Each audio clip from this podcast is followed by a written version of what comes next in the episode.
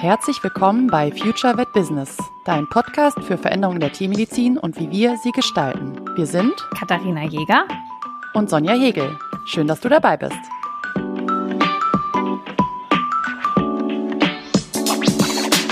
Sonja, was glaubst du ist die allergrößte Angst von Tierärztinnen?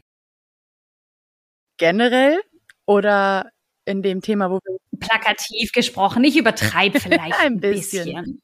Genau, du spielst auf das Thema an äh, Online-Präsenz, glaube ich. Ähm, ja, Google-Bewertungen schle oder schlechte Bewertungen generell im Internet. Ich glaube, das ist ein, ein wichtiges Thema, was ich immer wieder auch zu hören bekomme. Stell dir mal vor, das kleine Volkchen der TiermedizinerInnen, das kleine Volk der People-Pleaser, macht seine Arbeit so gut es kann, behandelt jeden Tag Tiere, hat eh schon ein schlechtes Gewissen, weil man Geld abrechnet, arbeitet mehr als man irgendwie kann, opfert sich auf und dann schreibt jemand eine Ein-Sterne-Bewertung bei Google. Ja. Oder du kriegst so einen richtig hässlichen Kommentar bei Instagram, wobei das nicht ganz so schlimm ist, weil das schneller gelöscht ist. Aber es trifft einen doch irgendwie im, im Inneren und man zweifelt wahnsinnig an sich selber und will eigentlich nur noch die Bettdecke über den Kopf zusammenziehen. So geht's zumindest mir. Und jetzt lass uns doch ein bisschen, also wir können natürlich alle darüber weinen und sagen, oh Gott, das ist alles so schrecklich und die Leute sind so gemein, aber das ist irgendwie nicht konstruktiv lass uns doch mal darüber sprechen, was können wir tun, wenn wir irgendwie eine schlechte Bewertung bekommen? Was können wir tun, wenn wir irgendwo Kommentare bekommen, die irgendwie nicht so richtig passen? Gibt's da was, was man tun kann? Ähm, ja und nein. Es gibt natürlich, ähm, ich finde, das hat mehrere Ebenen, dieses Thema. Ne? Das eine ist, wenn wir natürlich in diese Sichtbarkeit gehen ins Internet, dann müssen wir damit rechnen, dass wir Menschen begegnen, denen unser Standpunkt, unsere Meinung oder irgendwas, was wir tun, nicht gefällt. Und es gibt leider auch Menschen, die müssen das zum Ausdruck bringen. Das ist überhaupt auch nicht konstruktiv. Du hast ja gerade gesagt, das ist ja, ne, also wir sind ja immer dran, konstruktive Lösungen zu finden. Diese Menschen sind wahrscheinlich nicht an konstruktiven Lösungen interessiert, sonst würden sie nämlich sich direkt an die Praxis wenden und eine Frage stellen oder sich auch mal vor Ort beschweren, was ja völlig legitim ist. Kann ja auch mal sein, dass ein Erlebnis nicht gut ist oder dass man auch mal einen Fehler macht. Das ist natürlich sehr schade, aber es passiert. Ähm, aber das wäre tatsächlich schon einer der ersten Punkte. Ein bisschen muss man damit rechnen, dass sowas passieren kann, denke ich. Aber auch dann, wenn sowas passiert, und jetzt bleiben wir mal plattformunabhängig, egal ob jetzt bei Google oder du hast eben schon gesagt, ein schlecht blöder Kommentar bei Insta oder sowas, mal ganz kurz innehalten, hinterfragen, ist es, stimmt es? Finde ich immer den ersten Punkt. Ich weiß nicht, wie es bei dir ist. Ich finde es immer wichtig, da einmal sich selber zu fragen, ist es richtig, was die Person sagt, ja oder nein? Und sich dann zu überlegen, wie man im nächsten Schritt damit verfahren möchte. Weil du kannst natürlich wenn es ganz schlecht ist und ungerechtfertigt ist, ganz, ganz viel Zeit darauf aufwenden, solche Sachen auch zu entfernen oder löschen zu lassen. Das ist gerade bei Google total schwierig. Bei Instagram kann man es sehr schnell machen, kann man einfach einen Kommentar löschen. Aber auch da finde ich immer, sich kurz zu hinterfragen, wer schreibt da eigentlich und was ist Sinn und Zweck des Ganzen und macht es überhaupt Sinn, hier Energie drauf zu verwenden? Meiner Erfahrung nach muss ich sagen, macht es das nicht. Macht wenig Sinn. Rational weiß ich das auch, emotional kann ich es nicht gut trennen. Also das muss ich ehrlich sagen, dass das halt rational weiß ich, dass die Leute das nicht wert sind und dass wenn ich halt irgendwie so einen unkonstruktiven Kommentar kriege, dass das nicht meine Schuld ist oder dass der mein Gegenüber vielleicht ein Idiot ist, aber ich nehme sowas doch wahnsinnig persönlich und ich kann mich schlecht davon abgrenzen und ich nehme es, ich bin eh im Homeoffice, aber ich nehme es mit nach Hause. Ne? Also so, und ich weiß, dass du rational recht hast und wenn jetzt zum Beispiel auf einem anderen Profil irgendein Vollidioten einen Kommentar schreibt, denke ich mir so, ah, Alter, geh weiter, was ist mit dir? Ich hoffe, der Kollege nimmt sich das nicht zu Herzen oder so. Ich weiß aber, wenn das gleiche auf meinem Profil wäre, dann habe ich damit ein Problem. Ne? Also das, das, ich finde, das, das darf man schon auch sehen, dass man da halt auch irgendwie manchmal ein bisschen struggelt und irgendwie. Das heißt, ich nehme mir sowas doch persönlicher, als ich sollte. Und ah, ich weiß nicht, ich kann mich davon immer nicht gut abgrenzen. Ja. Und mir hängt sowas auch irgendwie nach. Und dann ärgere ich mich darüber, dass ich mich ärgere. Und ich weiß nicht, ob wir jetzt hier eine Lösung finden, aber wenn es euch auch so geht, ihr seid nicht allein. so. Ja, ich glaube, das, also natürlich, ich weißt ja, ich sage das, weil ich das davon überzeugt bin, in der Rationalität, Rationalität ist das so meine Herangehensweise, zu sagen, ich werde hier wahrscheinlich auch mal irgendwo anecken. Und ich glaube, dass da jeder für sich irgendwie mal ein dickeres oder ein dünneres Fell auch hat. Ich kenne es selber mh, hm, aus dem Internet jetzt direkt nicht so sehr. Ich habe bisher im, im, im direkten Feedback dort noch nicht so viel Negatives gehört. Aber hey, ich mache zum Beispiel Webinare, ja, und da wird auch anonym Feedback gegeben. Wie fandest du es? Hast du was mitnehmen können? Und da variieren dieses Feedback und Bewertungen von, ey, super cool, sehr, voll selbstreflektiert, ich habe so viel mitgenommen, bis hin zu bla bla bla. Und weil ich nehme ich mir mit, im ersten Moment das mit dem, das ist ja alles nur bla bla bla, fand ich nicht cool. Dabei haben viel mehr Leute gesagt, dass sie es richtig cool fanden. Ja, also ich kenne das auch von mir. Mm, ich glaube, ich würde da, ich finde, das ist wirklich eine mentale Geschichte da, was du jetzt auch gerade so beschrieben hast, auch, ne, diese Herangehensweise. Kann ich jetzt auch kein, keine direkte Lösung vorgeben, aber ich glaube, es macht total Sinn, vielleicht mal, oder es kann vielleicht Sinn machen, sich mal zu hinterfragen, was triggert es bei mir ähm, und ja, wie kann ich da in dem Moment vielleicht dahin gehen, dass ich nicht nur nicht nur reaktiv bin und sage, oh, es fühlt sich total schlecht an, was mache ich denn jetzt, was mache ich denn jetzt, sondern in diesen State komme, in den Gedanken oder im, im, im Kopf sozusagen, eben auf diese rationale Ebene zurückkommen kann. Was kann ich dafür tun? Da bin ich jetzt auch überfragt, ich bin kein Coach oder kein keine Psychologin, ähm, aber ich glaube, da gibt es schon Möglichkeiten, ja, Methoden zu entwickeln und ne, wir sind so bei dem Thema auch da resilienter zu werden, ja, und mit solchem Feedback umzugehen, weil am Ende des Tages unterscheidet das Feedback, was wir sonst im Alltag bekommen, von dem Feedback, was wir im Internet bekommen, natürlich dadurch, dass es vor allem anonym ist, dass Leute sich dahinter verstecken, dass sie denken, dass sie anonym sind. Und dann ist immer die Frage, wie, wie wichtig ist, ist es wirklich, ja, finde ich. Was ich mal einen sehr guten ähm, von einem Kollegen, damals war ich noch in so einer Facebook-Gruppe, wo halt auch mehrere KollegInnen darüber diskutiert haben, was man dann mhm. machen soll. Und da war ein Tipp, den ich gelesen habe, der sehr, sehr gut war. Und zwar er hat diese negativen Google-Bewertungen gar nicht als negativ empfunden, sondern gesagt, die sind immer eine Chance, weil es kommt nicht auf die Google-Bewertung drauf an, sondern auf die Antwort, die man darauf gibt. Also wenn jetzt jemand schreibt, boah, die Praxis ist viel zu teuer oder was weiß ich was oder oh, die behandeln alle Tiere mit Dreck oder so, dass dann halt auch einige schreiben so, hey, ähm, du kannst gerne uns eine E-Mail schreiben, hier ist unsere E-Mail-Adresse. Leider können wir deinem Namen überhaupt keinen Patienten zuordnen und wir sind uns gar nicht sicher, ob du überhaupt bei uns in der Praxis warst. Aber ähm, das stimmt nicht. Oder, ne, also dass man dann auch eben mhm. sagt, so, ja, natürlich kostet die Behandlung Geld. Und wir können das nicht herschenken, weil es uns wichtig ist, unsere Mitarbeitenden vernünftig zu bezahlen. Und das funktioniert eben nur, wenn wir für unsere vernünftige Arbeit auch vernünftige Löhne abrufen. Und das spiegelt, ne, also so, und dadurch habe ich natürlich dann auch da vielleicht die Zielgruppe, das jetzt einfach nur so spontan äh, aus dem Blauen, das, aber letztendlich. Ja, ja, aber das, Entschuldigung, dass ich unterbreche, aber das ist genau das, wobei ich da direkt einhake, weil was du gerade machst, das ist das, was ich auch ganz oft lese. Und ich finde, das kriegt einen Rechtfertigungscharakter. Und ich finde, dass sich niemand dafür rechtfertigen muss, dass er einen gewissen Preis abrechnet oder seine Leute bezahlen möchte, muss das nicht erklären. Mhm. Ja, also ich finde, das, also finde ich das aber eine persönliche Haltung. Es gibt aus Marketing-Sicht, auch gerade wenn du jetzt Google angesprochen hast, natürlich, Google möchte gern, dass man interagiert, das ist auch eine Art soziales Netzwerk, auf Bewertungen reagieren. Ähm, und ich persönlich hab, bin auch lange mit damit gefahren, dass ich gesagt habe, jede Bewertung kommentieren, sich bedanken oder Feedback geben oder immer, das war so mein Minimum, anzubieten, ein persönliches Gespräch, ne? Wer, wer sind sie? Wir können sie nicht zuordnen. Oder selbst wenn es einen Klarnamen gibt, anzubieten, das auf konstruktive Weise im persönlichen Gespräch zu bieten, dass man einfach, wie du sagst, diese Chance nutzt, in die, äh, in die Kommunikation zu gehen und auch den Leuten drumherum zeigt, es ist mir nicht egal. Das hat aber ganz viel auch damit zu tun, wieder wie viel Zeit und Kapazität kann man da reinstecken. Ich habe durchaus auch Praxen mittlerweile, wo ich dieses Thema nicht als meine Aufgabe bekommen habe, aber die sehr gut damit fahren, es auch gar nicht groß zu, die nehmen das wahr, das, das tut auch weh, aber die haben es geschafft mittlerweile, sich eine Community aufzubauen an, an Kundinnen, wenn die das lesen, dann ballern die fünf gute Bewertungen drüber. Einfach so. Die Praxis nimmt das immer für sich mit. Die nimmt immer mit und hinterfragt sich, stimmt das, was die Leute schreiben? Wer ist das vielleicht gewesen? Können wir uns an die Situation erinnern? Aber bevor die geantwortet haben, gibt es schon positive Bewertungen on top. Ist Kosten-Nutzen-Rechnung wieder da? Ja, wie sehr gehe ich da in die, in die Reaktion?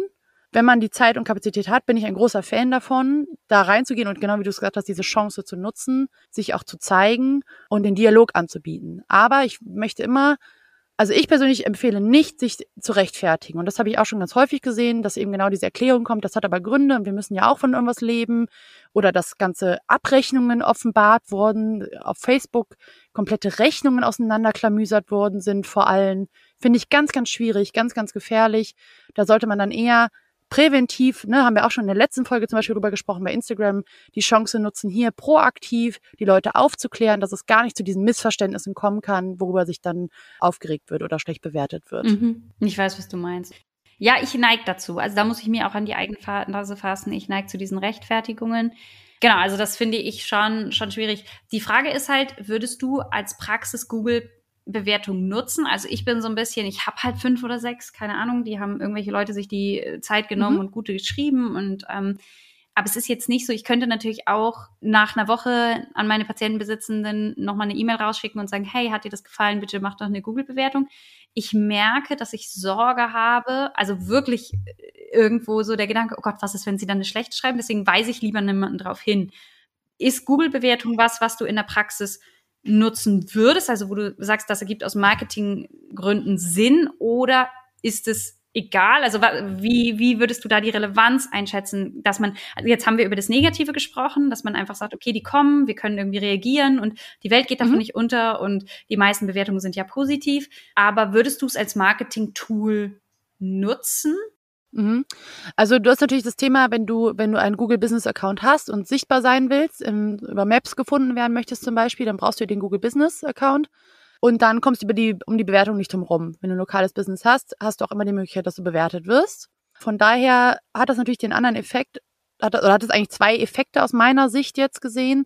Das eine ist die technologische Komponente. Du kannst es eh nicht ausschalten, ja. Das heißt, das wird auf jeden Fall stattfinden und Google mag das auch. Google renkt dich ja. Auch da wieder, da ne, sind wir bei so Themen wie Suchmaschinenoptimierung, in der Online-Präsenz. Je besser du gerankt bist, und da spielen definitiv deine Bewertungen mit rein, desto also desto höher ist einfach dein Ranking und deswegen macht das natürlich Sinn, aus technischer Sicht auf die Google-Bewertung zu setzen. Und das andere sind aber natürlich die emotionalen und die reputa äh, reputativen Zwecke. Ja, gute Bewertungen werden gelesen und werden auch von vielen genutzt und deswegen würde ich das definitiv nutzen. Und ich würde es auch proaktiv nutzen. Ich würde die Möglichkeiten nutzen, ähm, Kunden darauf hinzuweisen. Man kann ja gerade am Anfang vielleicht sich aussuchen, wem man es gibt, wenn man weiß, die Leute sind super happy die erstmal forcieren und andere vielleicht mal rauslassen, wo man sich nicht sicher ist. Aber irgendwann kann das auch durchaus in Automatismus übergehen, in, dass man Leute in der Praxis darauf hinweist, dass man ähm, ein E-Mail-Footer macht, wo immer die Aufforderung drin ist, eine Google-Bewertung dazulassen. Hat es dir bei uns gefallen? Eine Google-Bewertung hinterlassen. Man kann auch sagen, hat sie nicht gefallen? Dann sagen Sie uns warum, sprechen Sie uns an. Also man kann das ja auch leiten wieder, ja, was die Leute machen. Von daher würde ich das definitiv nutzen, vor allem weil es eben euch ja positiv unterstützt im, im, im Ranking der in den Suchmaschinen, ähm, was die was die Webpräsenz angeht. Und auch da wieder haben wir glaube ich letztes Mal bei Instagram auch drüber gesprochen, wenn da irgendwelche alten Bewertungen von vor drei Jahren sind, dann sind die ja nicht mehr up to date. Das heißt, es macht natürlich auch da Sinn, das Ganze kontinuierlich zu füttern. Und deswegen würde ich das durchaus nutzen. Okay, also ich merke, dass ich da ein Thema habe, mir Feedback einzuholen. Ich habe jetzt das erste Mal nach einem Webinar, so wie du sagst, halt auch so einen Feedbackbogen, habe ich mich getraut und ähm, das Feedback war gut, also es war sehr gut. Ähm, aber ich merke immer, dass ich denke so, okay, solange ich niemanden gefragt habe, hat auch niemand mir gesagt, dass sie ja, scheiße ja. war. ähm, ich. Also ich merke, dass ich einfach so mit Bewertungen so total das Thema habe. Das heißt, ich tue mich einfach schwer zu sagen, ah, hier bitte bewerte mich, weil also gerade wenn ich mit einem Fall nicht so ganz happy war, aber spannenderweise ist es ganz oft so, dass bei den Fällen, wo ich gedacht habe, so, das ist ganz optimal war das eigentlich nicht, die Leute total happy sind. Und ähm, man kriegt ja oft auch äh, gute Bewertungen und da sage ich dann schon, hey, danke für das liebe Feedback, vielleicht hast du ja Lust, bei Google mal eine Bewertung zu schreiben oder so. Aber dann schreibe ich es nur denen, die mir schon quasi gutes Feedback, dann bin ich auf der sicheren Seite. Aber auch das ist ja ein kleiner Anfang, ne? Also so ja, es gibt natürlich auch da, also das muss man auch sagen, äh, mittlerweile Tools, ja, also wenn wir jetzt bei Google mal eben bleiben, die ähm, diese Bewertungen zum Beispiel kanalisieren. Und da kann man zum Beispiel auch voreingestellt dafür sorgen, dass nur die vier und fünf Sterne Bewertungen automatisch durchgehen und die negativen gar nicht erst ankommen, aber halt für dich eine Chance sind, die zu lesen und darauf einzugehen. Das Blöde ist nämlich bei Google, wenn eine, eine Bewertung drin ist, die wieder rauszukriegen, das ist super schwierig. Dauert unglaublich lange, wenn es überhaupt klappt. Wie gesagt, es gibt Tools, die einem dabei helfen, das vorher schon zu umgehen. Das mal an der Stelle als Hinweis. Wer darüber gerne mehr wissen möchte, kann sich gerne äh, bei mir melden. Aber im Großen und Ganzen keine Angst vor diesen Themen. Ja, ich meine, das die schlechten, gerade die schlechten Bewertungen, wie du sagst, sind immer eine Chance. Es kann konstruktiv ausgelegt werden. Man kann dort Schwachstellen aufdecken und sich verbessern. Und die positiven zahlen auf, auf das Gesamtkonzept ein. Und ich hätte da, ich möchte da vielleicht an der Stelle auch mal ein Wort in den Mund nehmen, was ich immer, immer wieder höre, wenn es darum geht, wenn ich mit Praxen darüber spreche, ihre Online-Präsenz zu steigern. Ich höre immer wieder von der Angst vor einem Shitstorm. Ein Shitstorm muss eine gewisse Größe und Reiche erweis, äh, erreichen, muss viele Menschen erreichen, muss im, im Social-Media-Bereich, ja, das hat Tausende ähm, Menschen, die sich damit ähm, das irgendwie mitkriegen.